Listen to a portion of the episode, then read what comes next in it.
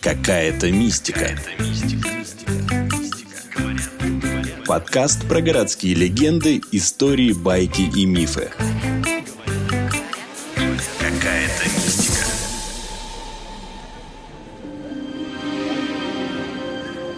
Рядом с Арбатом, в Большом Николо-Песковском переулке, находится музей Александра Скрябина.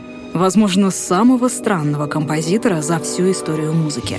Его последним неосуществленным замыслом была мистерия — апокалиптическое грандиозное действо, которое должно было сочетать все виды искусства и даже ароматы, и должно было раз и навсегда покончить с нашим миром. А в доме, где он жил, согласно легендам, до сих пор происходят странные вещи. Повернулось изображение на портрете, зажглась несуществующая гирлянда на елке — а на фотографиях, снятых в музее, будто бы проявляется образ самого музыканта. Или же это все выдумки?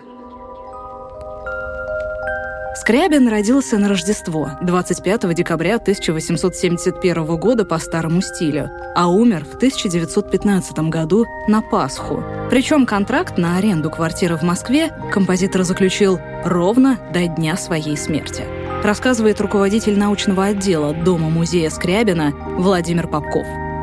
История эта появилась сразу после смерти композитора, когда его друзья возвращались с похорон. Частично уже были разобраны бумаги, потому что ситуация была довольно сложная. Ну и один из них заметил, что окончание аренды последней его квартиры, а Александр Николаевич не было никогда собственного жилья, она заканчивается как раз 14 апреля по старому стилю 1915 года. И ровно в этот день композитор уходит из жизни. Доктор говорил мне на ухо шепотом. «Вы знаете, какое дело? Александр Николаевич как раз контракт на квартиру заключил по день своей смерти. Вот теперь приходилось его перезаключать, так мы прямо все так и ахнули». Из книги Леонида Сабанеева «Воспоминания о Скрябине». Фигура Скрябина в глазах общества имела мистические черты – его воспринимали не только как композитора, а как теурга, что-то вроде заклинателя духов, чудотворца, гения или же сумасшедшего. Он собирался уехать в Индию, чтобы там, среди гималайских гор, исполнить свою мистерию, которая приведет к концу света. Совпадение, что композитор арендовал квартиру ровно до дня своей смерти, породило обсуждение, что он предвидел свою смерть и знал точную дату. Могу честно признаться, что я искренне пытался эту версию доказать. В итоге удалось доказать обратное. То есть он не знал дату своей смерти, более того, он был полон планов. А что касается окончания аренды, здесь вот какая интересная штука. Дело в том, что договора аренды не существует. Но, ну, по крайней мере, на сегодняшний день его найти никому не удалось. То есть э, документально подтвердить, что это было действительно так, невозможно. Но поскольку эта история очень часто появляется в различных воспоминаниях, причем людей, ну, часто не взаимодействующих друг с другом, то, в принципе, могло иметь место быть, но насколько это было предугадано, вот здесь, конечно, стоит порассуждать и подумать. Скрябину, когда он умер, было всего 43. Он скончался очень быстро и внезапно. У него вскоре после последнего концерта был зафиксирован прыщ на верхней губе, который очень быстро разросся до сложного карбункула и в итоге привел к общему заражению крови, сепсису, что до сих пор лечится с очень большим трудом, поскольку носогубный треугольник и все прочее. Тогда антибиотиков не было. действительно, история болезни продолжалась всего 7 дней. 7 апреля он заболел, 14 апреля он скончался. Кстати, ровно 7 дней должна была длиться скрябинская мистерия. Но с другой стороны, если посмотреть немножко отстраненно, он в общем к этому шел на протяжении всей жизни жизни. Матушка Скрябина довольно серьезно простудилась во время беременности. Так уж сложилось, что она еле родила и вскоре скончалась от э, скоротечной чехотки. И Скрябин на протяжении всей жизни вообще панически боялся всякого рода инфекций, микробов. Но вот сейчас ему было бы, конечно, совсем тяжко. То есть он, там, не знаю, ручек дверей касался только в перчатках, он деньги брал только в перчатках, он бесконечное количество раз мыл руки. И есть один очень любопытный документ, это его письмо из Америки, из Штатов, где он пишет своей супруге о том, чтобы она была аккуратна с э, этим письмом, особенно с последней его страницы, так как на нее упали деньги. То есть вот даже до такого. То есть с одной стороны, да, это было непредсказуемо, нелепо и так далее. С другой стороны, ну, эффект плацебо, программирование и так далее. И, конечно, о смерти человека, который сам себя в некоторых записях называл Богом, родилось несколько версий. Ну, от версии моралистов, что, дескать, Скрябин замахнулся на то, что он мессия, что он может преобразовать мир, вот его за это наказали. Хотел преобразовать мир, а умер от какого-то прыща. Вот хотя, что еще любопытно, у него в текстах предварительного действия, это пролог к мистерии, с помощью которого он хотел преобразовать мир, есть фраза «карбункулом вселенная сгорит» говорю, у меня мурашки пошли.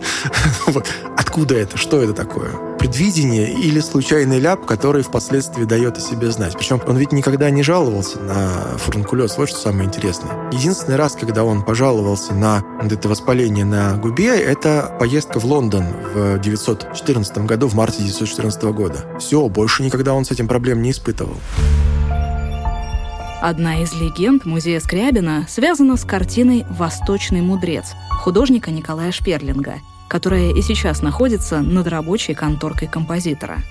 На полотне, кто не был в нашем музее, изображен восточный мудрец, который соединяет в себе, скажем так, черты Христа и Антихриста. То есть по первому плану перед нами Христос, но если в него всматриваться, он очень неправильный, он очень темный, у него очень коварный лукавый взгляд, у него, ну, даже не улыбка, а ухмылка. Он изображен в полоборота, как никогда не изображали положительных героев, ну и так далее.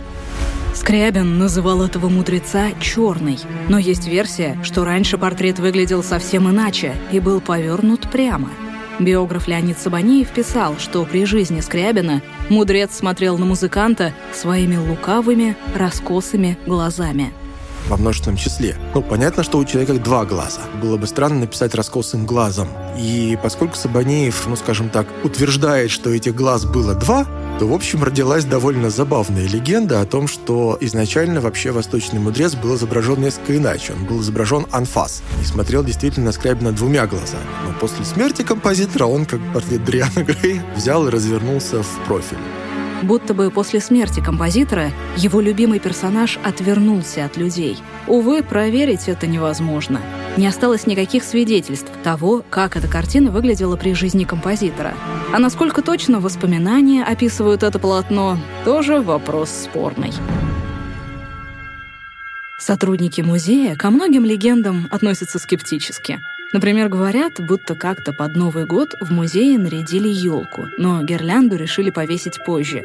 Работники заперли двери и пошли домой. И тут в окне заметили, что елка горит разноцветными огнями, хотя и гирлянды на дереве не было. Возможно, был просто обман зрения. На первом этаже у нас концертно-выставочный зал. В концертно-выставочном зале есть портрет Скрябина. И существует легенда о том, что если хороший пианист, то когда мы фотографируем этого пианиста вместе с портретом, который позади него располагается, портрет, ну, как бы светится, он яркий, он светлый. Если пианист плохой, значит, портрет будет темный. Но, опять же, любому фотографу, даже любителю типа меня, известно такое понятие, как экспозиция. И если не доэкспонировать кадр, понятно, что все будет черное. А если еще крышку объектива при этом не открыть, то, в общем, вообще хорошо будет. Черный квадрат Малевича. Это первая история. А вторая история появилась совсем недавно, мне коллега это рассказывала. Приходили мама с сыном, ну, сын на вид лет вот в районе 8 или 10, вот что-то около того. И они сделали фотографии. У нас квартира располагается по анфиладному принципу, и мальчик стоял в одном из дверных проемов между кабинетом и гостиной, и его фотографировали вот как бы в кабинет. И дальше мать с ребенком уходит на первый этаж, спускаются, приходят через некоторое время, показывают фотографию на телефоне мобильном, и позади мальчика в углу, ну, как бы проступает портрет Скрябина. Причем они показывают две фотографии. Ну, сложно здесь сказать что, но судя по качеству кадра, все-таки имеет место двойная экспозиция, безусловно, потому что если сравнивать как бы оригинал и тот портрет, где появляется Скрябин, то видно, что мальчик немножечко искажается. То есть явно совершенно, что с этим портретом работали. Также в музее хранится фраг пианиста, в котором он дал свой последний концерт.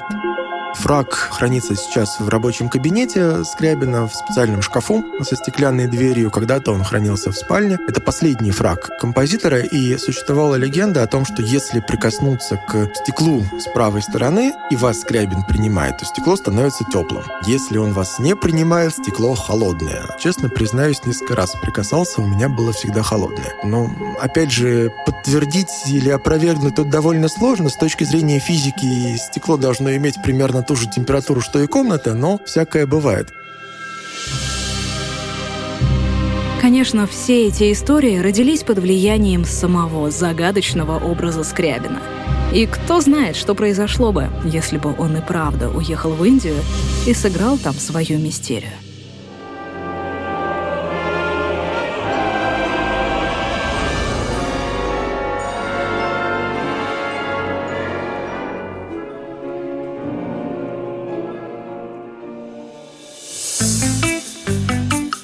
Какая-то мистика.